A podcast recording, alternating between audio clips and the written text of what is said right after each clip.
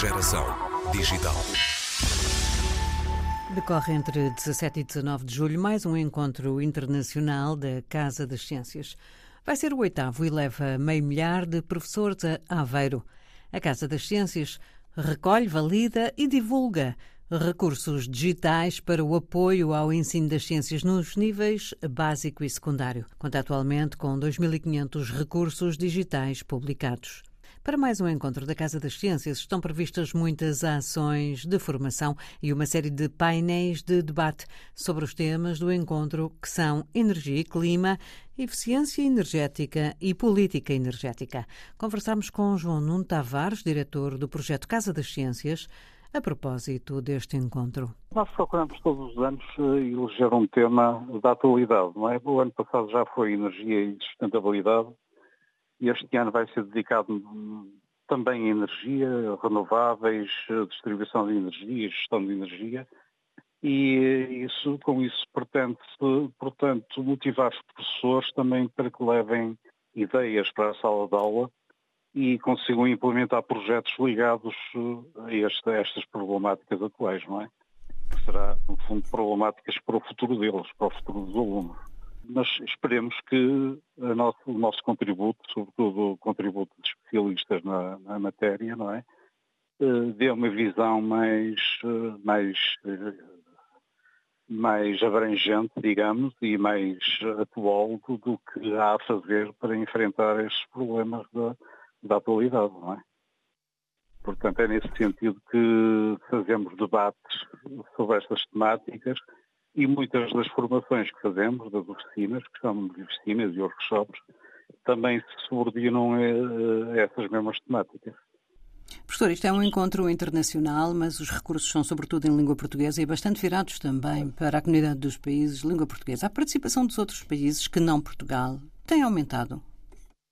Uh, não, não, não muito. Eu tenho incidido, sobretudo, a, a, nossa, a nossa disseminação sobretudo para países de expressão portuguesa, porque a língua que utilizamos é a língua portuguesa, portanto nós eh, dificilmente ganharíamos mais valia em fazer tradução, por exemplo, recursos em inglês, ou fazer mesmo encontros em língua inglesa, isso seria um obstáculo para nós e, portanto, a nossa prioridade é mesmo atingir públicos portugueses e de públicos de, de países de expressão lusófona. E essa é, de facto, a nossa prioridade.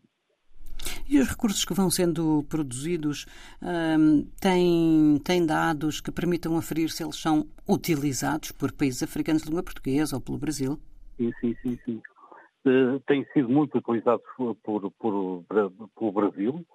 É um dos grandes nossos uh, frequentadores de, de recursos e, portanto, também fazem transferência de recursos.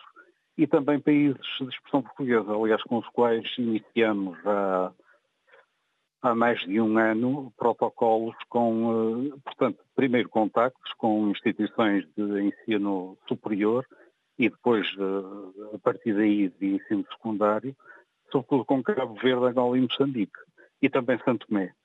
Portanto, estabelecemos contactos, fizemos reuniões à distância e, eh, e, neste momento acho que a nossa a Casa das Ciências e os, e os respectivos recursos são a ser utilizado bem massivamente, digamos, na, na, na, no ensino, como, como, materiais de apoio ao ensino de, de, de básico e secundário desse país. Enquanto diretor da, da Casa das Ciências olha para o património que vai sendo acumulado de recursos, não é? É aquilo com que sonhou? Nós queremos sempre fazer melhor, não é?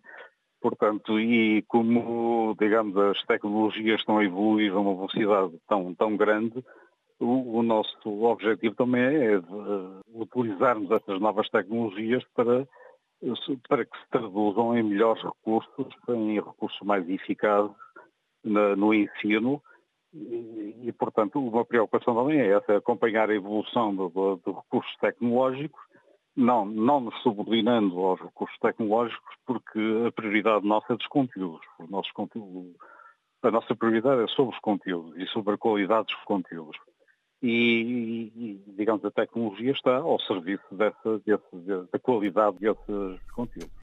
A sua expectativa para este encontro na Universidade de Aveiro? A minha expectativa é que seja um encontro de sucesso, não é?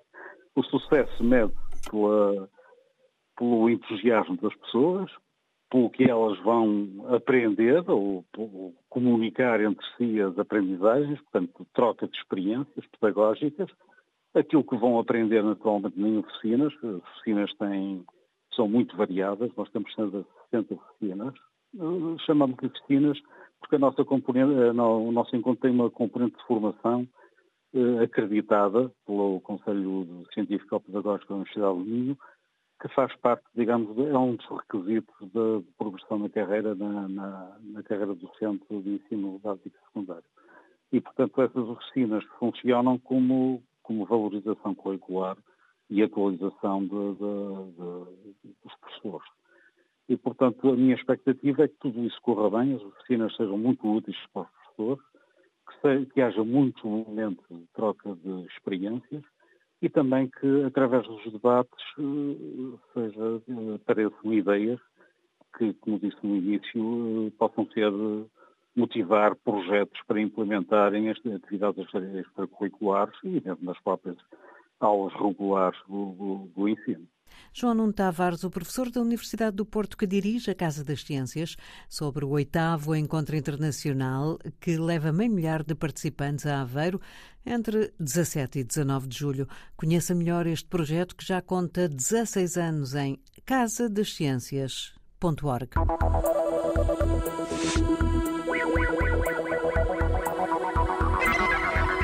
Geração Digital.